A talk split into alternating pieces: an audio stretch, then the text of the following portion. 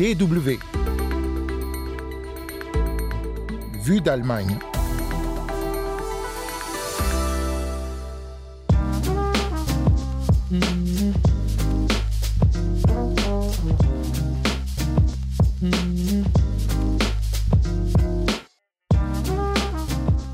L'Allemagne manque de main-d'œuvre qualifiée. Le gouvernement planche sur les moyens d'attirer des travailleurs de l'étranger, mais il ne suffit pas de les faire venir.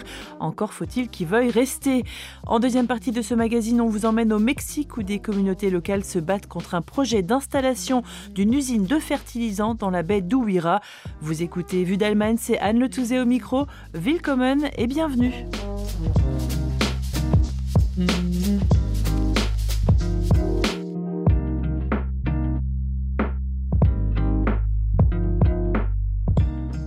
Il faudrait que 400 000 personnes viennent s'installer chaque année en Allemagne pour compenser le manque de main-d'œuvre. En 2021, il n'y en a eu que 40 000.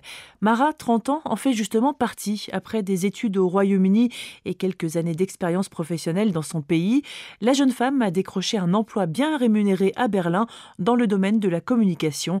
Elle a pu réaliser son rêve de venir en Allemagne.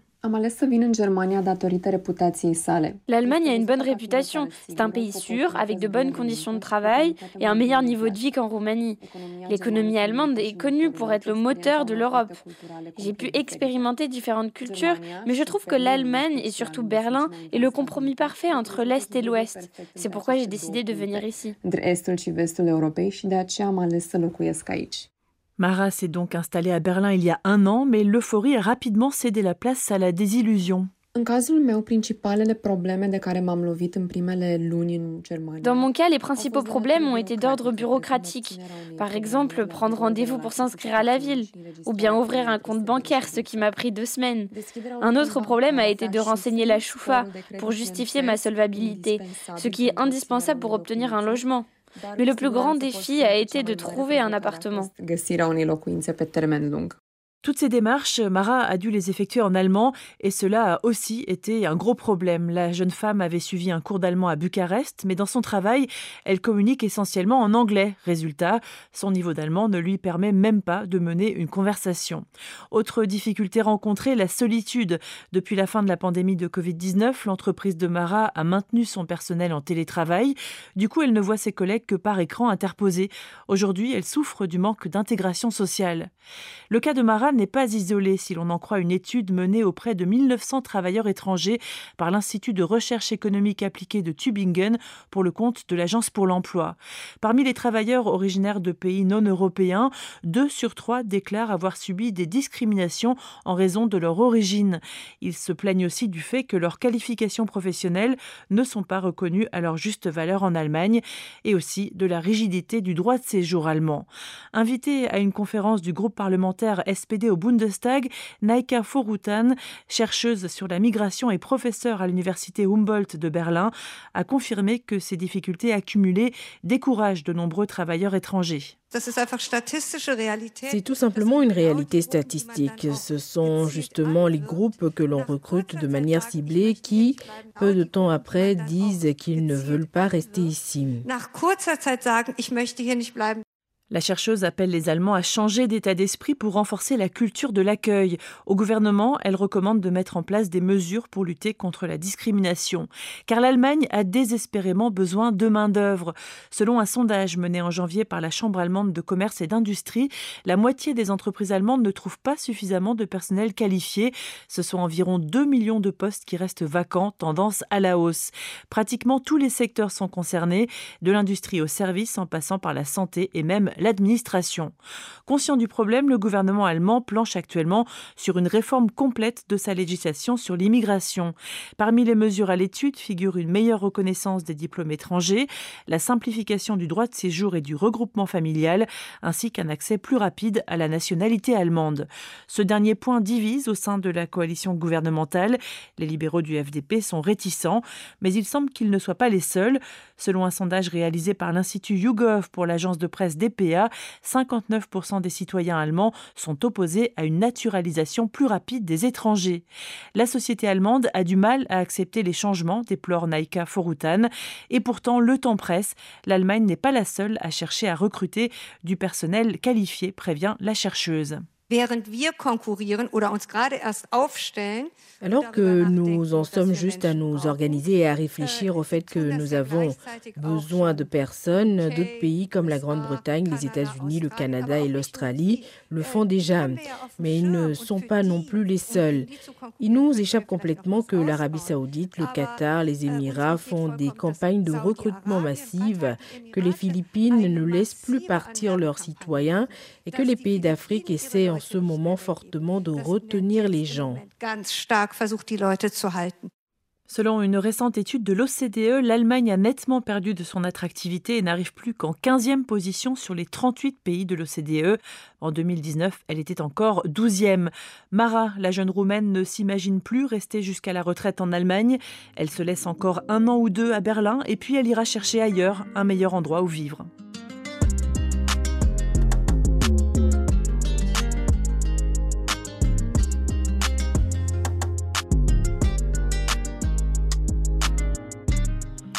d'Allemagne, deuxième partie, et nous partons maintenant pour le nord du Mexique, dans l'état de Sinaloa. Là-bas, les indigènes Yorem Mayo, qui vivent dans la baie d'Ouira, se battent contre un géant pétrochimique européen.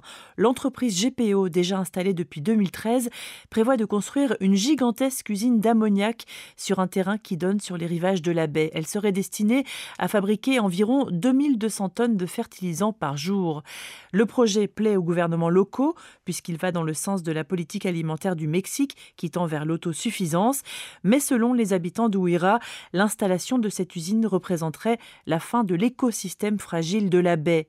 Depuis presque dix ans, les communautés indigènes, dont le nom signifie à l'orée de la baie, s'opposent à ce projet mais plusieurs d'entre eux ont été menacés alors que le Mexique compte parmi les pays les plus dangereux du monde pour les activistes environnementaux.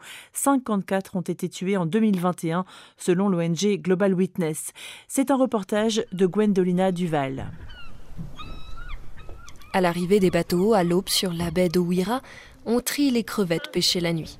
Cette saison est plutôt bonne, mais dans l'esprit de tous les pêcheurs comme Rosario Tapia Martinez, grandit la menace de l'usine d'ammoniac qui prévoit de se construire juste à côté. J'ai déjà vu des effets négatifs parce qu'ils ont coupé les mangroves et cela a eu un effet sur les coquillages. Je pêche aussi la coque des mangroves et elle a été impactée. Là, il y en a beaucoup moins, on en trouve très peu. Pour mes petits-enfants, on doit défendre la baie, donc nous sommes dans la lutte à 100%. Au nord-ouest du Mexique, la baie de est entourée de petites montagnes.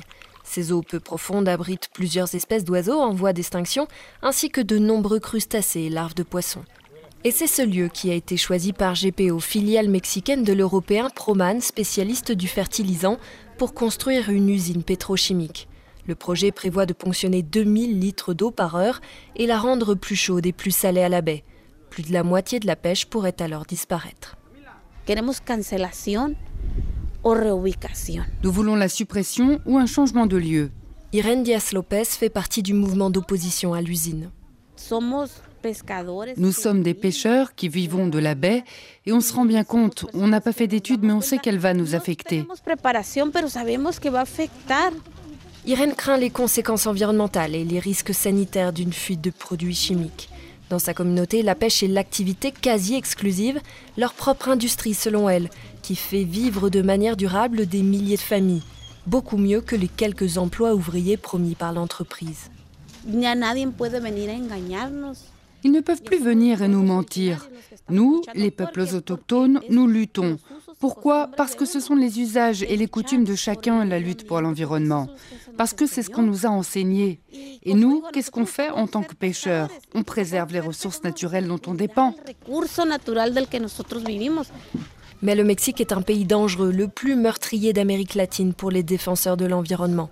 Il y a quelques mois, quand la résistance au projet s'est intensifiée, plusieurs opposants, dont Irène, ont été menacés. Mais pour autant, nous n'avons pas baissé les bras. Nous sommes toujours là, bien sûr, avec la peur qu'il nous arrive quelque chose soudainement, mais ici, nous sommes tous unis. S'il arrive quoi que ce soit à l'un d'entre nous, ils vont voir la guerre que ça va déclencher. Appel anonyme ou intimidation.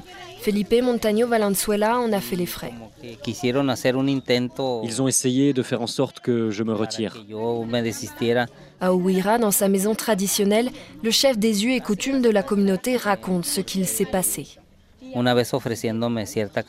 Une fois, on m'a offert une certaine somme d'argent. Je l'ai refusé et donc ensuite, ils m'ont fait comprendre que j'avais deux enfants, que l'un d'entre eux était déjà décédé et il m'en restait un. Ils m'ont dit ou bien tu te retires ou bien on viendra pour toi ou ton enfant. Malgré le risque, Felipe refuse tout programme de protection de sa personne. Viendo que las amenazas vienen de gobierno, mm, prefiero no tener ningún contacto. Sachant que les menaces viennent du gouvernement, je préfère n'avoir aucun contact. Je ne fais confiance à personne et encore moins au gouvernement.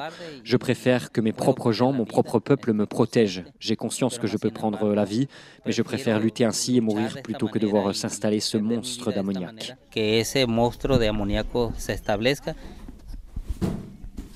Les communautés de Ouira ont déposé plusieurs recours en justice pour protester contre la légalité du projet d'usine. En janvier 2022, la Cour suprême internationale leur donne raison pour l'un d'entre eux.